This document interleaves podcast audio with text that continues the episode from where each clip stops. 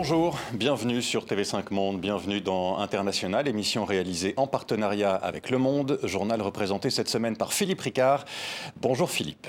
Bonjour. À entendre le président du Conseil européen hier à Kiev, la question n'était plus tant de savoir si l'Ukraine allait intégrer, va intégrer l'Union européenne, mais plutôt quand. Les dirigeants ukrainiens veulent une procédure accélérée. Ceux de l'Union semblent plus prudents, malgré les progrès effectués par les Ukrainiens dans la lutte contre la corruption, par exemple. Cela dit, les dossiers sont très nombreux, les critères d'adhésion très précis, et certains pays membres de l'Union ne voient pas vraiment d'un bon oeil cet éventuel élargissement. En attendant, les Européens continuent d'aider les Ukrainiens financièrement, militairement. Doivent livrer de nouvelles armes, un système de défense antimissile. Jusqu'où aller dans ces livraisons? Le soutien des Européens est-il suffisant et efficace? Et de nouvelles sanctions contre la Russie sont-elles nécessaires? Pour répondre à ces questions, nous recevons Michel Barnier. Bonjour. Bonjour et bonjour à tous vos auditeurs francophones, aussi aux Français qui vivent, travaillent, euh, produisent à l'étranger. Il y a 3 millions de Français et ouais. vos lecteurs aussi. 400 millions de foyers pour euh, TV5 Monde dans le monde. Vous vous occupez, euh, Michel Barnier, des relations internationales et européennes au sein des Républicains en France. C'est un domaine que vous connaissez particulièrement bien. Vous qui avez été ministre français des Affaires étrangères, commissaire européen à deux reprises et négociateur en chef du Brexit pour l'Union européenne pendant 4 ans, 4 années que vous avez raconté dans un livre, La Grande Illusion, journal secret du Brexit, publié par Gallimard. Le Brexit et ses conséquences. Trois ans après, cela fait partie des sujets que nous allons évoquer avec vous. Nous aborderons aussi ces ballons chinois qui tendent encore un peu plus les relations sino-américaines. Mais avant de vous entendre, Michel Barnier, voici comme chaque semaine notre instantané.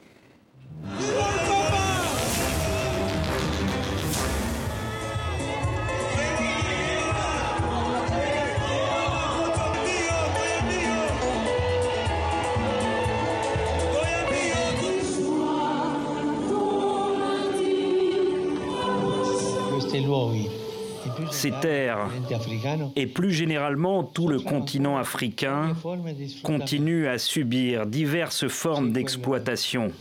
L'exploitation politique a fait place à un colonialisme économique tout aussi asservissant.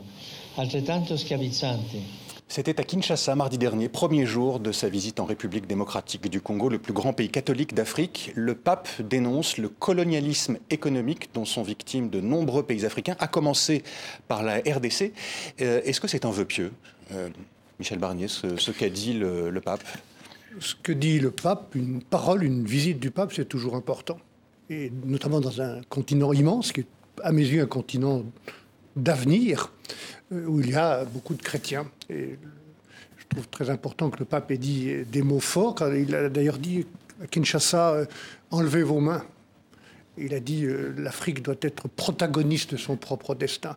Et moi, je pense que c'est le moment d'une d'une remise à plat de nos relations avec l'Afrique. On, est à transition. Elles ont, elles ont, été remises à plat par le président Macron. Euh, oui, mais le paradoxe ces dernières années. Oui, pas suffisamment et pas de la bonne il y a manière eu des, volontés, des velléités. Mmh. Je, je, me souviens notamment de ce discours. Je le dis avec une, une ironie un peu euh, euh, triste. Je me souviens de ce discours à Ouagadougou. Fin 2017. Euh, oui, en 2017, euh, au début de son quinquennat, de son premier quinquennat, discours à la jeunesse, et c'est à Ouagadougou, dans ce pays même où, dont nous sommes exclus, où, où, dont, où on nous pousse dehors. Donc euh, c'est le moment, sans polémique, et d'une manière, dans une forme d'intelligence nationale, de, de, de, reposer des questions, de voir comment on peut sortir de cette période qui dure toujours post-coloniale, et de bâtir un nouveau partenariat peut-être euh, moins axé sur les questions de sécurité et de défense, euh, économique et, politique, plus, plus équilibré et peut-être davantage entre l'Europe, l'Union européenne, dont nous sommes un des acteurs clés, nous Français, avec cet immense continent. Je pense que le bon niveau de partenariat, c'est entre l'Union européenne et euh, l'Union africaine. Vous, pensez que la France est restée trop longtemps militairement au Sahel au point de se faire chasser du Mali par l'arrivée de, la milice russe Wagner puis du Burkina Faso. On aurait dû retirer les troupes euh, beaucoup plus tôt nous, nous, avons de troupes euh, et de soldats dans, dans, plusieurs autres pays, le Niger, la Côte d'Ivoire, le Sénégal, Djibouti, que euh, par la volonté et la décision des gouvernements locaux. Donc on ne va pas rester dans un pays, on n'est pas resté au Mali, on ne reste pas au Burkina si les gouvernements locaux, euh, nationaux, ne, ne le souhaitent pas. Mais ce que j'observe, c'est que notre présence en Afrique, notre partenariat, dont je viens de dire qu'il était temps peut-être de le remettre à plat, et de l'imaginer sous une autre forme, ce partenariat ne peut pas être seulement euh, sous le prisme militaire et de la sécurité, même s'il y a des progrès du djihadisme un peu partout. Euh, nous avons besoin de remettre à plat ce partenariat. Voilà ce que je pense. Euh, une question encore sur une autre actualité africaine. Le Burkina Faso a proposé cette semaine une forme d'alliance au, Mali, une fédération, une fédération dont les contours, il faut dire, sont encore flous. Quel regard vous portez sur ce rapprochement encore naissant entre ces, ces deux pays qui sont dirigés dirigés par des militaires et qui ont tous les deux demandé le départ des soldats euh, français. c'est une chose de demander le départ des soldats. Encore une fois, on ne va pas rester contre le gré d'un pays. Euh, et je viens de vous dire dans quelle perspective nous devions euh, réviser notre relation avec l'Afrique, sans doute maintenant. C'en est une autre que de voir des pays, dirigés par des militaires ou pas, imaginer une forme de coopération régionale. Moi, je pense depuis très longtemps sans donner de leçons. Les Européens ne peuvent pas, ne doivent pas donner de leçons, mais au moins ils ont une expérience, celle d'un continent, le seul pour l'instant dans le monde, qui a euh, mutualisé des pays sans les fusionner.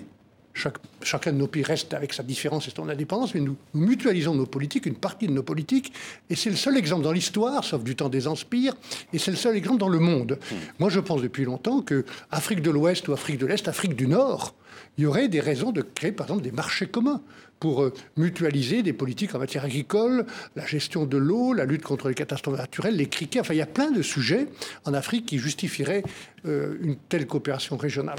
Mais dans le cas présent, là, entre Mali et Burkina Faso, ça fait sens? Est-ce que c'est quelque chose qui est suggéré par, euh, par les Russes éventuellement ou pas euh, Je, ne sais pas si ce sont les Russes qui sont derrière. Euh, il faut mettre les choses en perspective au-delà de la présence de Wagner. Euh, je pense que l'intérêt de ces pays, c'est de mutualiser sur le plan de l'économie dans des formes de marchés communs régionaux. encore une fois, je viens de vous citer trois, trois possibilités, l'Afrique de l'Ouest, l'Afrique de l'Est et l'Afrique du Nord, où il y aurait des raisons euh, de réaliser des politiques agricoles communes, de protection des, investissements, de protection euh, naturelle, de transport en commun. et, nous pouvons euh, coopérer aussi de ce point de vue-là, nous, en, tant qu'Européens. Les relations internationales et européennes ont été au cœur de votre engagement politique. Elles sont encore au cœur de votre engagement politique, Michel Barnier. On l'a vu cette semaine lors de votre déplacement au Royaume-Uni. On va venir, hein, on va parler du Brexit dans, dans quelques instants. Retour sur cet engagement avec Antoine Delpierre et Anthony Krisic.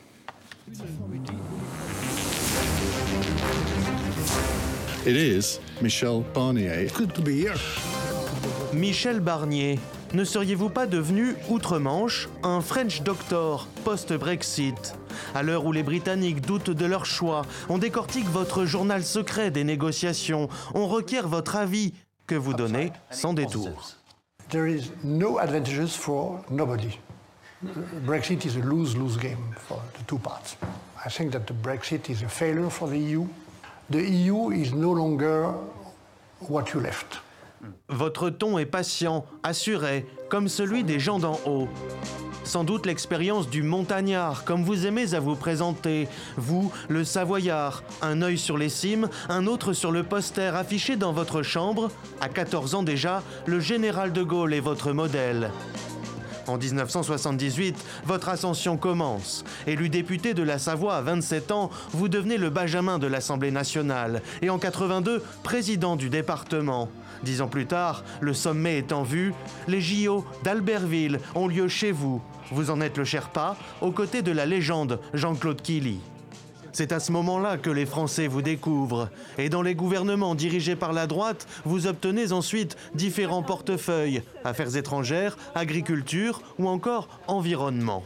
Avec euh, cette course au profit euh, le plus vite possible, euh, je dirais la, quantité et le jetable par rapport à ce qui devrait être la qualité et le durable. Ça, ça doit cesser. À cette époque, Michel Barnier, vous cochez alors toutes les cases pour un destin national. Mais trop discret ou pas assez médiatique, c'est à Strasbourg puis Bruxelles que votre patience est mise à l'épreuve. Député puis commissaire européen au marché intérieur, en 2014, vous espérez la place de président de la Commission. Mais Jean-Claude Juncker vous est préféré. C'est lui qui, deux ans plus tard, vous nomme négociateur en chef du Brexit. je le répète, si le Royaume-Uni souhaite sortir de l'Union européenne de manière ordonnée, ce traité sur le retrait est le seul traité disponible et possible.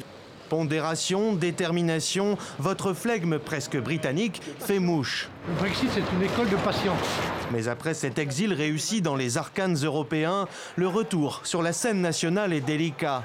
En 2022, l'Élysée dans le viseur, vous, le défenseur de l'Europe, vous durcissez vos positions sur la souveraineté et l'immigration, suscitant l'incompréhension. L'échec de votre famille politique à la présidentielle vous oblige encore une fois, à 70 ans passés, à la patience. Better late than never, mieux vaut tard que jamais, comme on le dit outre-Manche. Où est votre avenir politique, Michel Barnier? Au niveau national, au sein des Républicains, euh, ou au niveau européen? Il y a des élections européennes l'an prochain? Oui, là, nous nous éloignons des grands sujets géopolitiques. On, va y revenir, c'est juste pour... Euh, mon destin, euh, mon avenir n'a pas beaucoup d'importance. Moi, je reste engagé.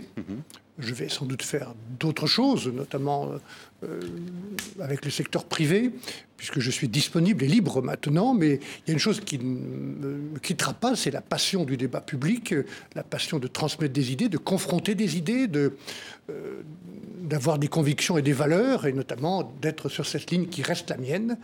Euh, patriote et européen, et de me battre pour une droite républicaine, populaire, sociale, européenne, qui travaille avec le centre.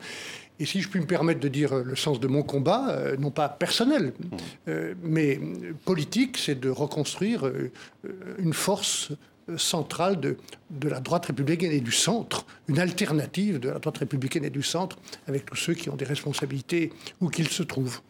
Euh, venons donc au, grand sujet, on en a déjà évoqué quelques-uns en, ouverture de cette émission. Euh, à la une de l'actualité aujourd'hui, notamment ce, ballon chinois qui euh, survole le, sol américain, le territoire américain. Le secrétaire d'État américain, Anthony Blinken, a reporté la visite officielle qu'il devait effectuer en Chine à partir de ce dimanche. En cause donc la présence de ce ballon chinois, ballon suspect, ballon espion pour les Américains, un simple ballon d'observation, un simple ballon météo qui a dérivé, disent les Chinois. comment euh, euh, analysez-vous cet incident? Est-ce qu'il s'agit d'un incident grave selon vous? Il est assez grave puisque Anthony Blinken a décidé de différer sa visite à Pékin. Donc, euh, il y a une forme de gravité. un ballon chinois qu'on aperçoit en le confondant avec la Lune, c'est pas un petit ballon. Hein. il y en a un autre, paraît-il, qu'on a observé en Amérique latine. Donc il y a quelque part au moins une erreur de, trajectoire, peut-être une provocation, en tout cas quelque chose d'anormal et je pense que la Chine doit s'en expliquer. D'ailleurs, le ton des autorités chinoises est assez modéré enfin, sur cette question. Donc, euh, il ne faut pas dramatiser, il faut mettre les choses en perspective. Ce qui est important, c'est euh, la relation entre Américains et Chinois et sans doute notre rôle aussi dans cette région Indo-Pacifique. Euh, et c'est l'équilibre et le multilatéralisme qui doivent être préservés dans un moment extrêmement grave et, grave et exigeant de, la situation du monde. Mais c'est vrai que la découverte de ce ballon déclenche quand même un incident diplomatique euh, d'assez grande ampleur. vous trouvez que les relations entre Américains et, Chinois sont, sont vraiment trop sensibles trop, trop tendu. Euh, comment vous expliquez cette escalade et, comment faire pour essayer de la, de la, C'est la Chine qui est responsable de ce ballon, donc il faut qu'il s'en explique. Euh, il y a des situations très graves dans le monde. Il y a la tension permanente à Taïwan, où il faut faire attention à préserver euh, le statu quo actuel, qui est dans l'intérêt général chinois, américain et, du monde entier on a affaire à des responsables euh, et des hommes d'État des deux côtés, donc il faut espérer que cette escalade ne va pas se produire parce qu'on n'a pas besoin de fronts supplémentaires actuellement, on en a suffisamment avec la Russie. Euh, vous y avez fait allusion. Que pensez-vous des explications euh, de la Chine et de la ligne de défense de la Chine qui, qui dit, encore une fois, que c'était un ballon météo qui a dérivé et que cet incident sert à diffamer la Chine?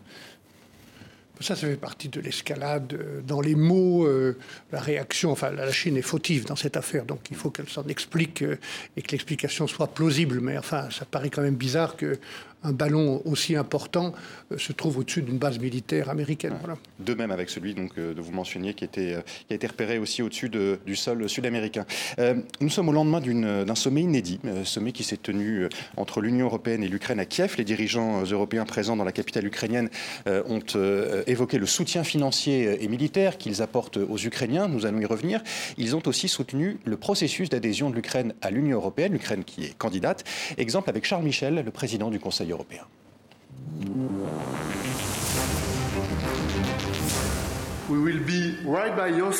Nous serons à vos côtés pour reconstruire une Ukraine moderne et prospère, fermement ancrée sur notre voie européenne commune. Car il ne peut y avoir d'Europe sûre ou indépendante sans une Ukraine sûre et indépendante. L'Ukraine, c'est l'UE, l'UE, c'est l'Ukraine. Faisons en sorte que cela se produise. Gloire à l'Ukraine. Vive l'Europe. Merci. L'Union européenne, c'est l'Ukraine, l'Ukraine, c'est l'Union européenne. Est-ce que vous êtes d'accord avec cette phrase? Les Ukrainiens sont européens, sont des Européens. Ils se battent et ils meurent d'ailleurs. Euh, je crois qu'il faut saluer le courage du peuple ukrainien. Euh, ils se battent et ils meurent pour défendre des valeurs qui sont les nôtres. Hein. Donc euh, oui, je pense que les Ukrainiens euh, ont vocation à entrer dans l'Union européenne. Euh, c'est d'ailleurs le signal qui est fait hier par la visite du président Michel, on vient de l'entendre, de Mme van der Leyen, d'une quinzaine de commissaires qui ont travaillé avec les ministres. Et pour préparer le chemin qui va être exigeant, il n'y a pas de raccourci, même s'il y a une volonté politique, que l'Ukraine soit un jour l'un des membres de l'Union européenne. Je pense que c'est c'est la perspective qu'il faut consolider. Et vous pensez que ce processus d'adhésion de l'Ukraine, euh, bien sûr sans doute après la guerre, hein, euh, va prendre combien de temps? Il y a certains responsables ukrainiens imaginent que dès 2024, c'est le président du Parlement ukrainien qui l'a dit cette semaine à Paris, dès 2024, il pourrait rentrer dans l'Union européenne. Ça me dès l'an prochain. Hein. Dès l'an prochain. Oui, j'ai entendu euh, ce discours du président de la Chambre ukrainienne. Il faut, être réaliste, il ne faut pas se raconter d'histoires. Nous n'avons pas le droit de raconter des histoires aux Ukrainiens. Ce qui est important, c'est qu'au au-delà de l'accord d'association, qui est un accord très important, qui n'a pas encore donné toutes ses possibilités, un accord euh, d'association avec l'Ukraine qui a été négocié euh, il y a quelques années. Euh, le statut d'adhérent a été confirmé à l'Ukraine il y a quelques mois. La visite, le sommet d'hier avec des commissaires européens qui sont à la manœuvre, qui sont ceux qui vont délivrer les chapitres de cette adhésion. L'adhésion, c'est un long processus avec des chapitres qu'on ouvre qu'on négocie et qu'on ferme, dans tous les domaines, notamment ceux du marché intérieur. Donc ça va prendre du temps. Il ne faut pas non plus euh, euh, raconter d'histoire parce qu'il faut que l'Ukraine soit prête. Il faut que nous soyons prêts il faut que l'Ukraine soit prête, que la paix soit revenue, que la stabilité soit revenue, et que toutes les réformes du marché intérieur, euh, la, lutte contre la corruption, l'état de droit, tout cela soit consolidé. Donc, euh, je ne vais pas, Philippe Ricard, je ne vais pas donner un chiffre, une date, euh, ça serait maladroit et, et je pense pas, pas, pas, sérieux de ma part, mais je, je pense qu'on peut aller assez vite, mais il ne faut pas qu'il y ait de raccourcis. Est-ce que c'est imaginable euh, d'intégrer un pays dans l'Union européenne qui, alors ça sera sans doute après la guerre, il faut, espérer qu'à un moment ou l'autre ça s'arrête, mais euh, qui est peut-être partiellement occupé si des troupes russes devaient, rester dans le pays? Comment vous voyez les choses se préciser?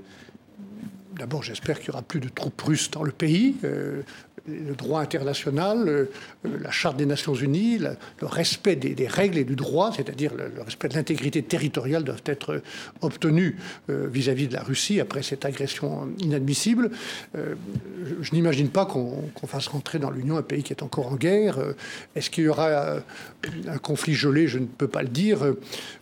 C'est pas sans comparaison possible, parce qu'il faut comparer des choses qui sont comparables. Mais je veux simplement dire que, par exemple, Chypre est, une, est entrée dans l'Union avec une situation compliquée quand même sur l'île de Chypre. Donc, euh, C'était une erreur? Non, je ne crois pas que ce soit une erreur, euh, mais ça exige des précautions et ça exige euh, de préserver le dialogue avec les, puissances qui sont voisines. En tout cas, prenons les choses dans l'ordre.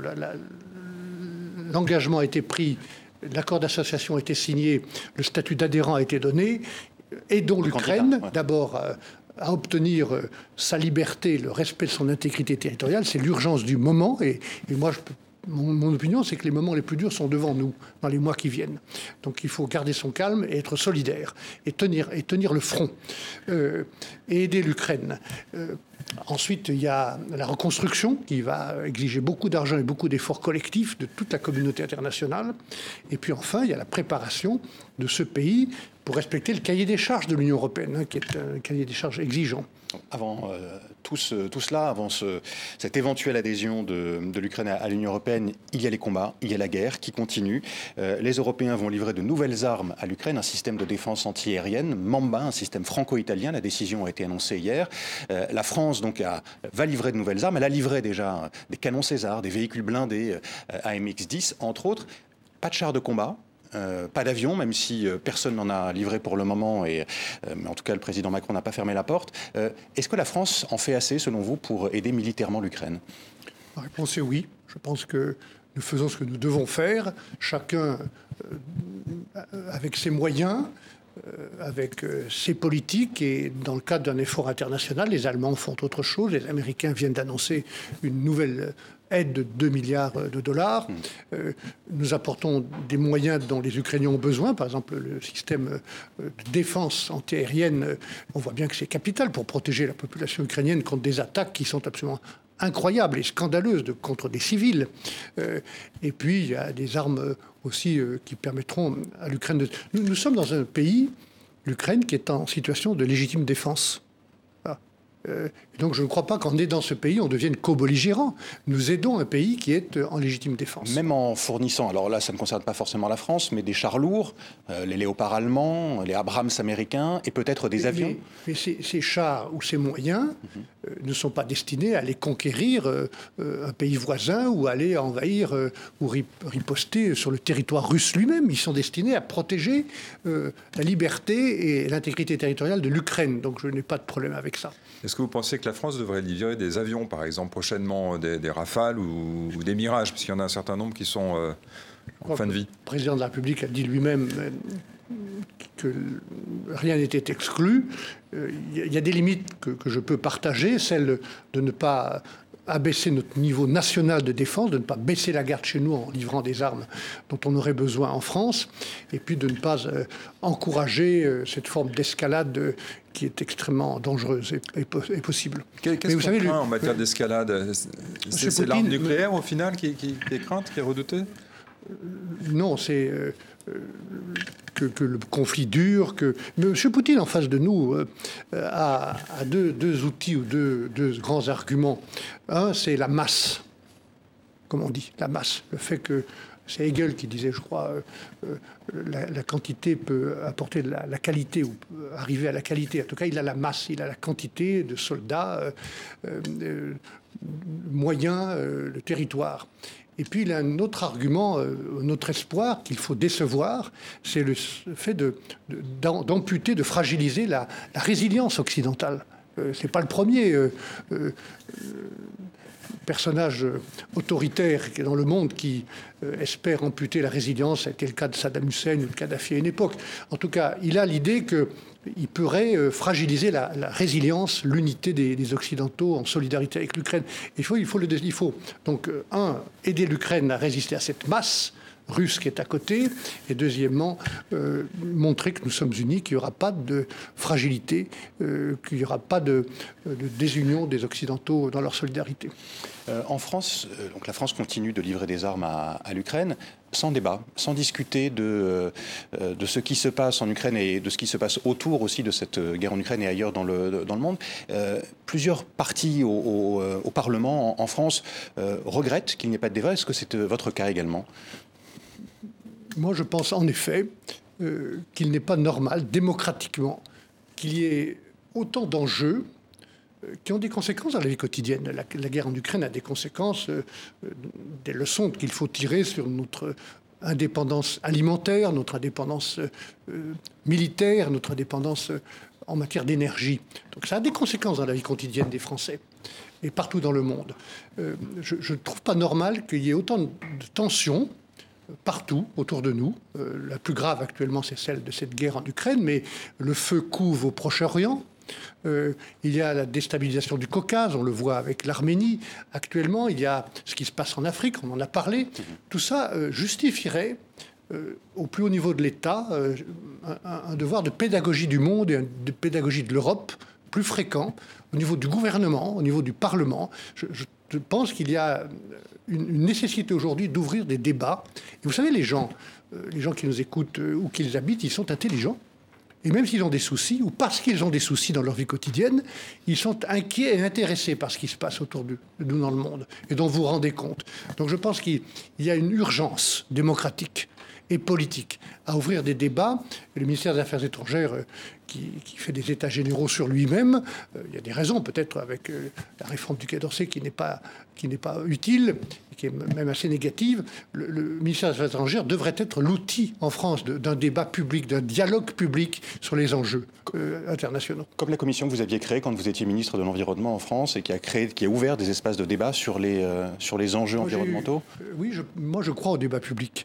J'ai d'ailleurs mis ces deux mots pour la première fois dans la loi française en 95 en créant la Commission nationale du débat public. Quand j'étais ministre des Affaires européennes, euh, j'avais lancé un dialogue national pour l'Europe euh, partout en France, dans toutes les régions de, métropole et d'outre-mer. Donc je, crois au débat public. Je pense que le peuple est intelligent, il est inquiet et intéressé par ce qui se passe et qu'il faut répondre à cette inquiétude et à cet intérêt. On a bien compris qu'il y avait une nécessité pour le gouvernement d'être euh, pédagogique sur, le, sur les, enjeux internationaux. Est-ce que vous trouvez sur la guerre en Ukraine que le président Emmanuel Macron est dans la bonne posture, euh, le bon équilibre, on va dire, euh, entre le soutien aux Ukrainiens et la volonté de parler à tout le monde, y compris Poutine? Est-ce que ça vous semble convaincant? Je ne vais sûrement pas, dans un moment aussi grave, euh, faire de la polémique avec le président de la République et, je n'ai pas envie de le faire, mais, sur le fond de ce que vous posez comme question, M. Ricard, je pense que la, ligne est correcte aujourd'hui et que le président de la République euh, est extrêmement clair euh, dans le soutien que nous apportons à l'Ukraine. Je, je, pense simplement qu'il faudrait en débattre pour que ce soutien soit bien compris et bien supporté ou soutenu je pense qu'il a eu raison, euh, même si parfois le dialogue a été un peu tardif, notamment au début de la guerre, au mois de, janvier dernier. Février dernier. Euh, je pense que le dialogue aurait dû ah être engagé avec M. Poutine dès le mois de janvier, peut-être en commun avec le chancelier allemand. Mm. Euh, ça fait maintenant un an que cette guerre a commencé. Je pense qu'il a eu raison de, chercher à maintenir le dialogue dès l'instant où il y avait des points précis où le dialogue pouvait être utile. La protection d'une centrale nucléaire à Saporidja, qui, qui, pouvait potentiellement être aussi grave qu'un Tchernobyl, euh, la libération, les échanges de prisonniers, l'exportation de céréales bloquées dans des ports ukrainiens, tout ça euh, justifiait des dialogues euh, spécifiques avec M. Poutine, aussi longtemps que c'était utile. Je pense maintenant, on voit bien que ce n'est pas utile. Autre sujet lié à la guerre en Ukraine et dont on a parlé cette semaine, l'avenir des athlètes russes à un an et demi maintenant des Jeux Olympiques de Paris, sujet qui divise. Plusieurs pays sont opposés à la participation des sportifs russes, l'Ukraine, évidemment, le Danemark, l'Estonie qui même de boycotter les Jeux. Les États-Unis, en revanche, sont favorables à la présence des athlètes russes à Paris, mais sous bannière neutre. Vous, qui avez présidé, co-présidé le comité d'organisation des Jeux Olympiques d'Albertville en 1992, que pensez-vous de cette situation? Circonstances en 92 étaient différentes. D'ailleurs, avec euh, le recul, je, veux rappeler que ce sont ces Jeux d'Albertville euh, que nous avions organisés avec Jean-Claude Killy et 8000 volontaires, que c'est à ces Jeux que les trois États baltes redevenus indépendants, qui avaient été quelques années plus tard des provinces soviétiques. Euh, les trois États baltes euh, sont revenus pour la première fois avec beaucoup de soutien populaire, avec leur propre drapeau dans le stade d'ouverture des Jeux d'Albertville. Ça prouve aussi qu'il ça donne des raisons, ce souvenir-là, de, rester patriote et européen. moi, je pense qu'il faut préserver les, sportifs euh, de toute euh, dérive politique. C'est ce que dit aussi Tony Estanguet, hein, l'actuel directeur euh, président du comité d'organisation. Je pense qu'il a raison. Tony Estanguet sait de quoi il parle. Il est lui-même grand, très grand champion. Il est le président de l'organisation des Jeux de Paris. Je pense qu'il a raison. le sport est politique quand le Qatar accueille le, mondial de foot, c'est de la politique. Quand la Chine accueille les Jeux olympiques, c'est de la politique. Et ce sont d'ailleurs des signaux politiques utiles d'ouverture, parce que les Jeux ou de grands, de grands événements mondiaux, c'est toujours une ouverture, au moins même parfois éphémère ou temporaire, mais c'est toujours positif. En revanche, protégeons les sportifs. Donc je serais... Je crois que cette question doit rester ouverte en fonction de ce qui se passe en Ukraine et de l'attitude russe.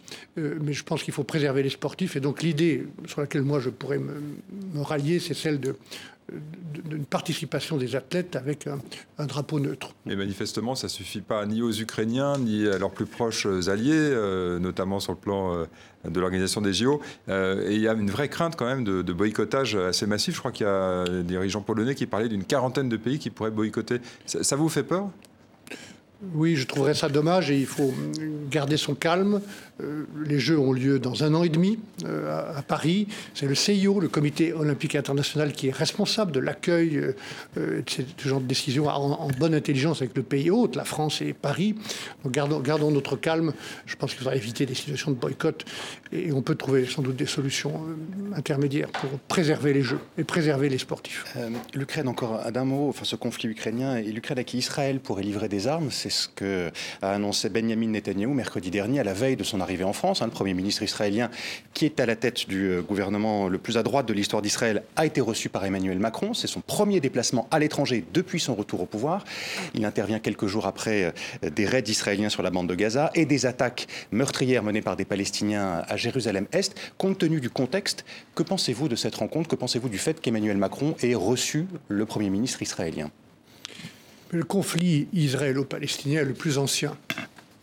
Et il est passé, euh, je pensais même quand j'étais ministre des Affaires étrangères, je l'avais d'ailleurs dit euh, à, M. Bush qui m'avait reçu euh, à la Maison-Blanche, il est passé quasiment en cinquième, septième, huitième position dans toutes les priorités internationales.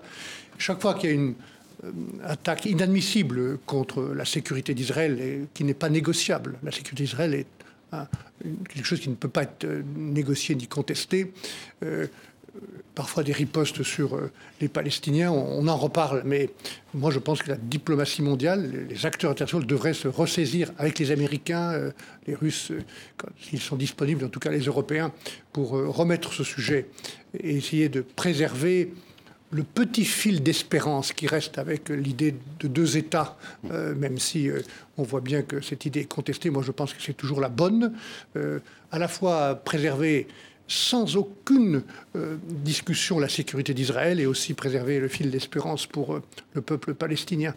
Donc voilà, je pense que dans cet esprit, euh, c'est important de recevoir M. Netanyahou à Paris. Mmh. C'est le rôle du président de la République. Je pense qu'ils se sont dit les choses clairement, notamment sur les réformes internes en Israël, où le gouvernement est très ultra et très radical.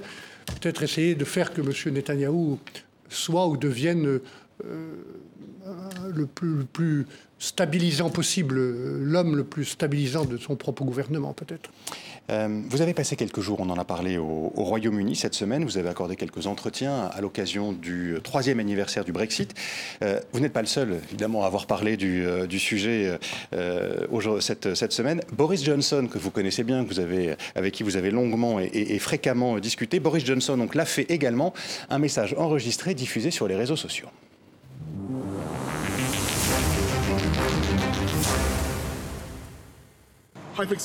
Salut les amis. Vous vous souvenez du déploiement des vaccins qui nous ont permis de vacciner toute la population du Royaume-Uni plus rapidement que n'importe quel autre pays d'Europe et peut-être même du monde?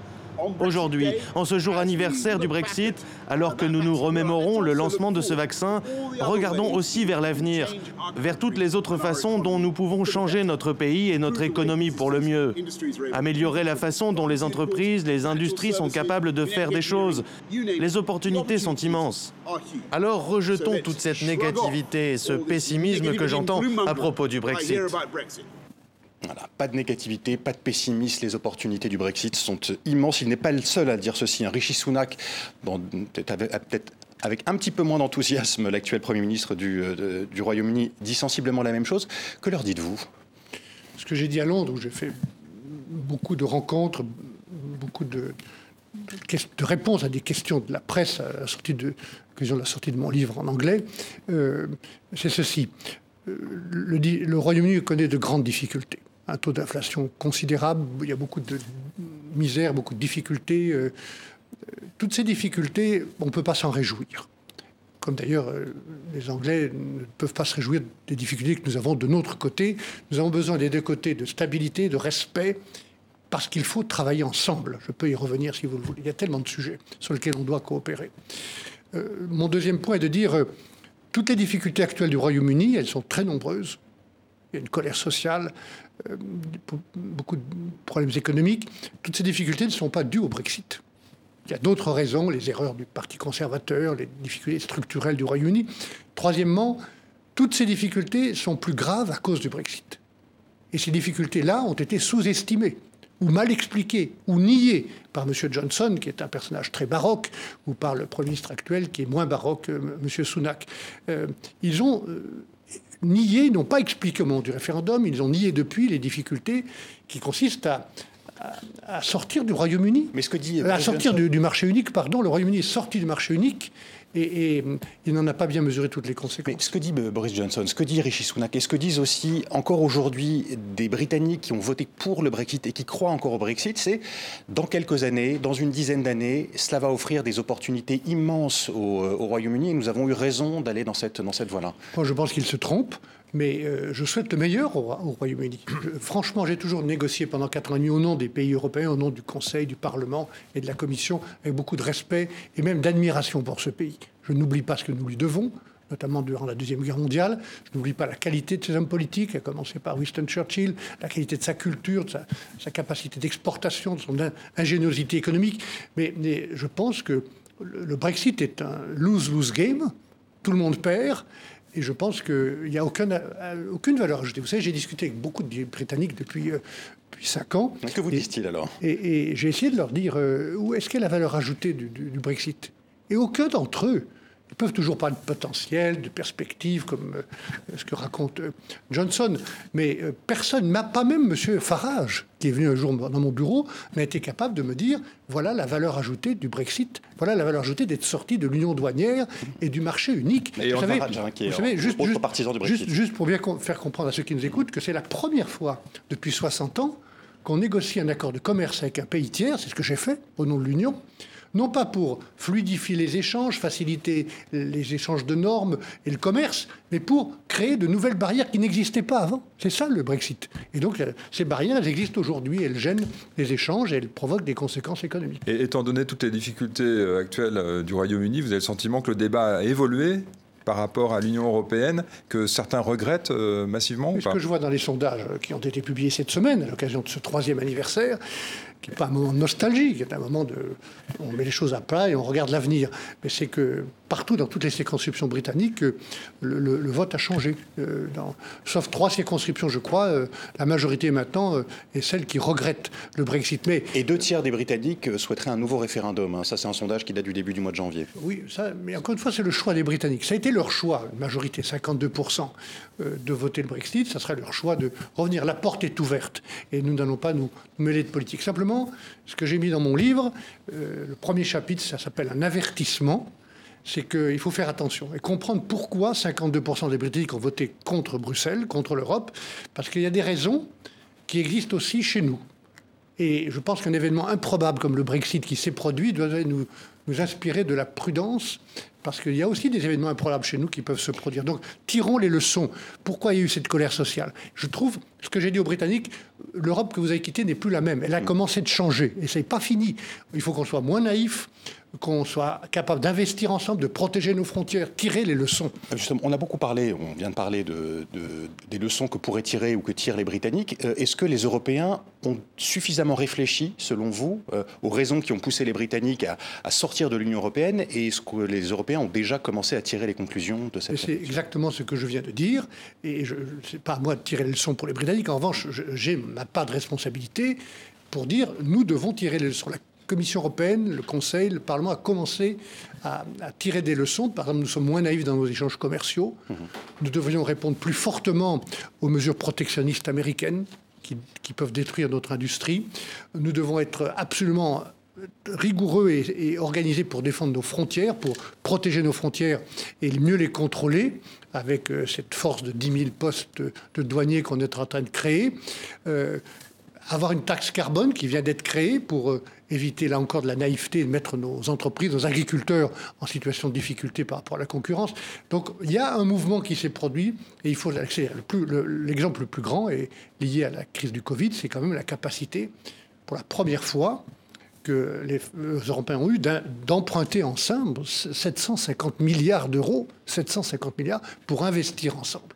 Euh, et donc voilà, il y a encore des leçons, et notamment... Euh, ce que j'ai pu faire comme commissaire européen avant le Brexit, c'était de reconstruire une architecture de régulation parce que je pense que l'Europe a fait la faute hmm. depuis 40 ans d'être trop, euh, trop ultralibérale, de trop déréguler, de désarmer.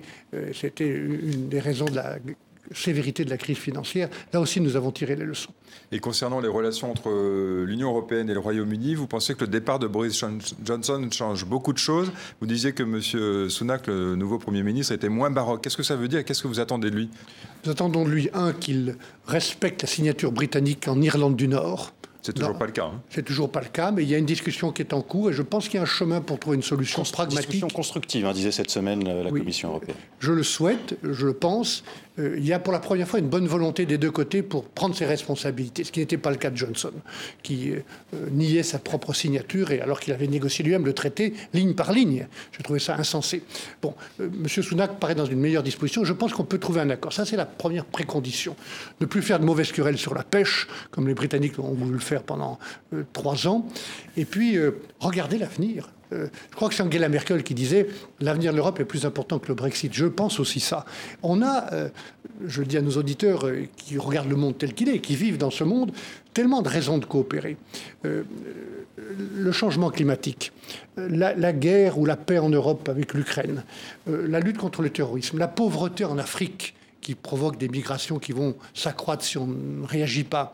Euh, la capacité d'être libre et indépendant par rapport aux grandes sociétés multinationales de la finance euh, qui ne respectent rien ni personne, ou des grandes entreprises numériques. Comment on se défend? Comment on se protège? Comment on est indépendant? Comment on préserve nos intérêts et nos valeurs? Si on est tout seul, chacun dans notre coin, on est foutu. Voilà ce que je pense on est euh, condamné à être sous-traitant et sous influence des Chinois et des Américains. Et moi, je ne me suis pas engagé il y a très longtemps euh, pour le général de Gaulle.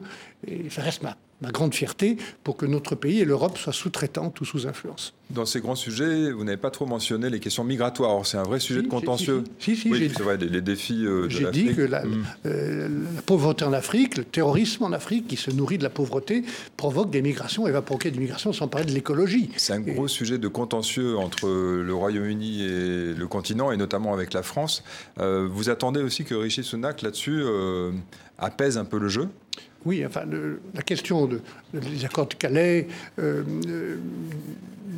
des, migrants qui traversent à, leurs risques et périls. On voit bien qu'il y a beaucoup d'accidents graves et de morts. Euh, c'est une question bilatérale entre la France et le Royaume-Uni. Ça n'a pas été l'objet de la négociation entre, que j'ai conduite avec euh, euh, le Royaume-Uni au nom de l'Union européenne. Je pense qu'il faut aussi trouver des accords raisonnables et, que chacun prenne sa part et que les Britanniques prennent leurs responsabilités.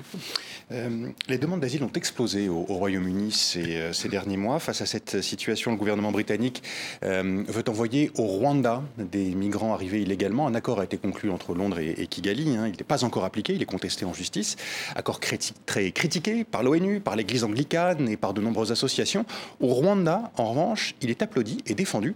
Exemple avec le porte-parole du gouvernement rwandais.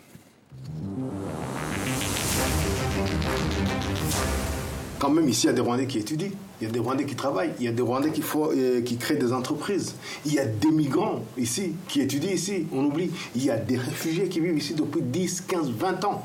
Euh, et ce n'est pas seulement 10 000, 20 000, il y a plus de 100 000 réfugiés.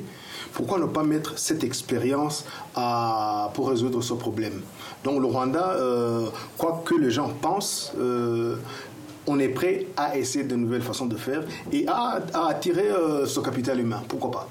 Que pensez-vous de cette manière d'envisager euh, le traitement des demandes d'asile? Une manière qui intéresse en Suisse, l'UDC, le premier parti suisse, euh, s'intéresse à ce, qu'ont fait les Britanniques, et qui intéresse aussi en Europe. Le Danemark, euh, il y a quelques mois déjà, a souhaité la, même chose. Que pensez-vous de tout ça? Au moment où M. Johnson a annoncé cette politique, j'ai été très choqué, comme beaucoup, beaucoup de gens, par la manière dont il le disait. je manquer d'humanité. C'est une chose que de coopérer avec l'Afrique, nous avons des raisons. Euh, je parlais d'un nouveau partenariat. Dans ce nouveau partenariat, ça va être un des sujets du Conseil européen qui se réunit, des chefs d'État et de gouvernement des 27 pays qui se réunissent à Bruxelles cette semaine. Euh, comment euh, encourager ou obliger ces pays, par exemple, à reprendre les ressortissants qui viennent de chez eux que, nous ne voulons pas accueillir chez nous, que nous ne pouvons pas accueillir chez nous. Ça, c'est une autre question euh, de la coopération. Et je ne vais pas me prononcer à la place des Rwandais sur ce qu'il faut faire au Rwanda. Ce que j'ai trouvé euh, pas normal et assez choquant, c'était la manière dont M. Johnson avait annoncé cette politique. Voilà. Mais, mais la question de l'immigration euh, doit être prise sérieusement chez nous et dans toute l'Europe. Il y a une partie de réponse européenne par exemple sur ce qui pourrait être un, un droit d'asile européen avec des équivalences qui n'existent pas aujourd'hui, le contrôle des frontières, euh, je viens d'en parler, et puis il y a une réponse nationale qui n'est pas suffisamment claire et qui n'est pas non plus très claire euh, dans le projet de loi du gouvernement actuel. Justement, le projet de loi, euh, parlons-en, il a été présenté mercredi en Conseil des ministres. il veut accélérer les procédures pour les demandes d'asile. il veut également accélérer les expulsions d'étrangers délinquants, faciliter des titres de séjour, l'obtention de titres de séjour pour des étrangers exerçant des métiers dans des secteurs en pénurie de main-d'œuvre. Euh, que pensez-vous de ces propositions? Insuffisantes? Intéressantes mais insuffisantes Je trouve que ce projet de loi est ambigu, euh, qu'il n'est pas efficace et qu'en réalité il camoufle une forme de volonté de régularisation massive. C'est pour ça qu'il va y avoir des problèmes au Parlement. Parce qu'il faut choisir.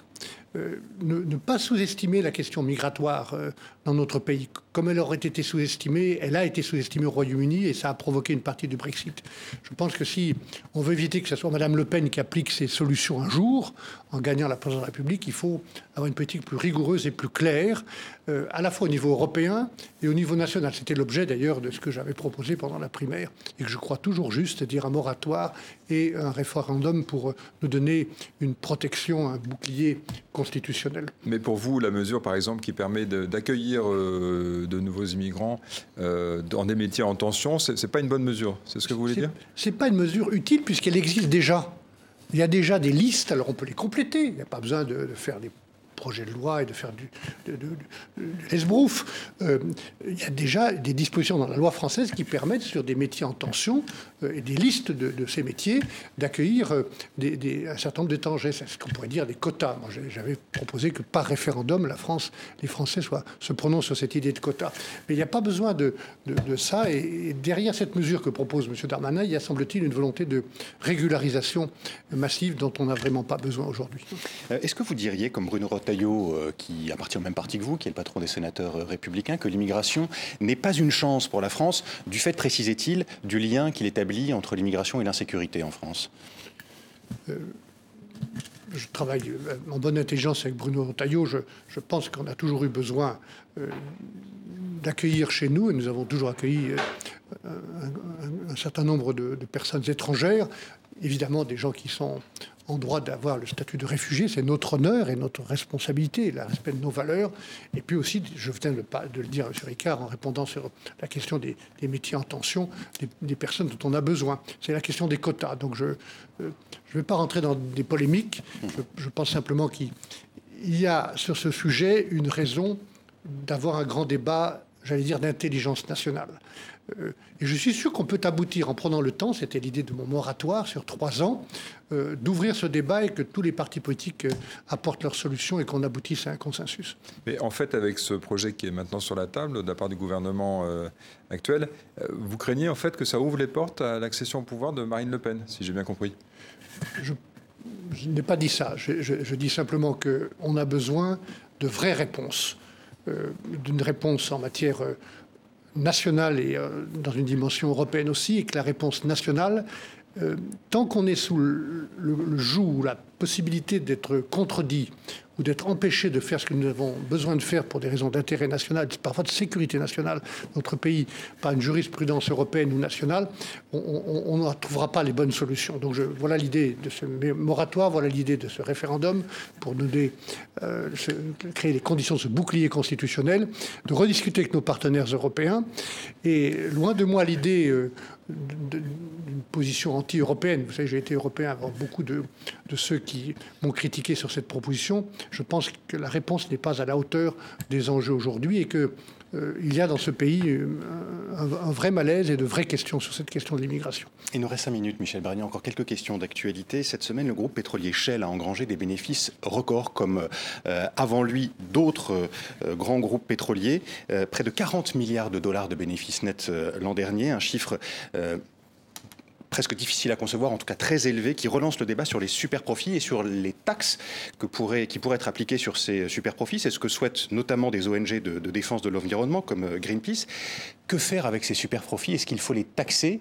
Et est-ce qu'il faut aussi euh, mieux contrôler les, groupes pétroliers euh, sur l'utilisation qui est faite de cet argent pour l'environnement? Les grands groupes internationaux sont déjà obligés maintenant de rendre des comptes, il y a ce qu'on appelle en anglais du reporting. J'ai d'ailleurs présenté des lois quand j'étais commissaire européen en marché intérieur sur ces questions pour obliger à de la transparence. On parlait de l'Afrique, notamment les, toutes les industries qui font de l'extraction de minerais ou de, de pierres précieuses ou de minerais importants euh, en Afrique, parfois dans des conditions euh, d'obscurité. Euh, rendre des comptes, avoir des, des, règles en matière environnementale et sociale. Moi, je pense qu'il y aurait des raisons de prélever sur ces entreprises une partie de leurs profits pour l'intérêt général.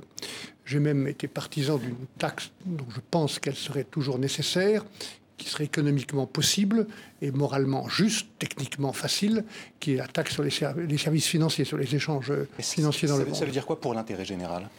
Pour l'intérêt général, c'est par exemple euh, l'aide aux pays les plus pauvres pour leur transition euh, écologique. Mmh. Ça veut dire l'aide à l'Afrique pour son développement économique, pour son électrification. Ce sont des sujets qui nous intéressent nous, Européens. Hein. Et, donc, on, doit les financer. Ça coûte beaucoup, beaucoup de milliards. Avez-vous entendu parler de ChatGPT C'est une intelligence artificielle qui euh, nourrie par des millions de publications et qui écrit à la demande et gratuitement toutes sortes de textes, des articles, des livres aussi, des dissertations, des livres. Alors, je lui ai demandé de vous poser une question euh, à ChatGPT. Euh, la voici. Michel Barnier, quelle est votre vision de l'intégration de l'intelligence artificielle dans les politiques et les réglementations européennes? Ça, c'est la question. Ça, c'est la question qui a été sortie par, euh, par ChatGPT compte tenu des informations dont il disposait sur, euh, sur votre parcours politique, sur votre engagement et sur les sujets qui, euh, qui ont pu vous intéresser. pour, la reformuler, hein, voilà, quelle place l'intelligence artificielle doit-elle occuper en Europe et quelle législation L'intelligence artificielle peut être un outil extrêmement, va être un outil extrêmement présent et peut-être positif. J'entendais ce matin un reportage sur le rôle de l'intelligence artificielle dans les hôpitaux, par exemple, hein, pour faciliter le, travail ou la recherche des médecins. Donc il n'y a pas d'opprobre, il n'y a pas de rejet. Il faut simplement un contrôle. Ou, comme beaucoup d'autres techniques modernes de communication, il faut des, des, règles, de la régulation. Et je pense que c'est ce à quoi s'attache d'ailleurs euh, le commissaire euh, Thierry Breton au niveau du marché intérieur. Hein. Vous pourriez participer euh, dans les années qui viennent de nouveau à élaborer la législation européenne est-ce que vous pourriez être candidat l'an prochain aux, élections européennes?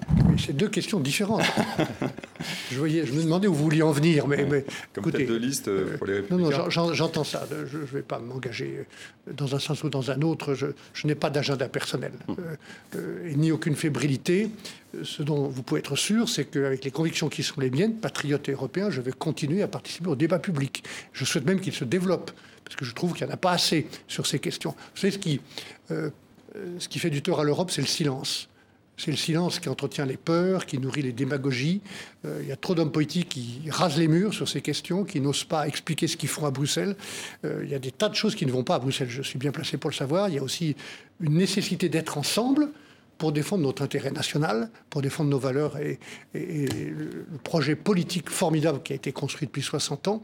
Et, ça, il n'y a que nous qui le ferons. Donc je, participerai à ce débat d'une manière ou d'une autre. Il y a nous qui le ferons, c'est-à-dire ce sont les hommes politiques, les responsables politiques, les femmes politiques qui doivent mieux expliquer euh, ce qu'est l'Europe Oui, changer ce qui doit l'être à Bruxelles. Il y a plein de choses à changer. Trop de bureaucratie, trop de naïveté, pas assez de politique qui intéresse les gens et qui démontre la valeur ajoutée d'être ensemble.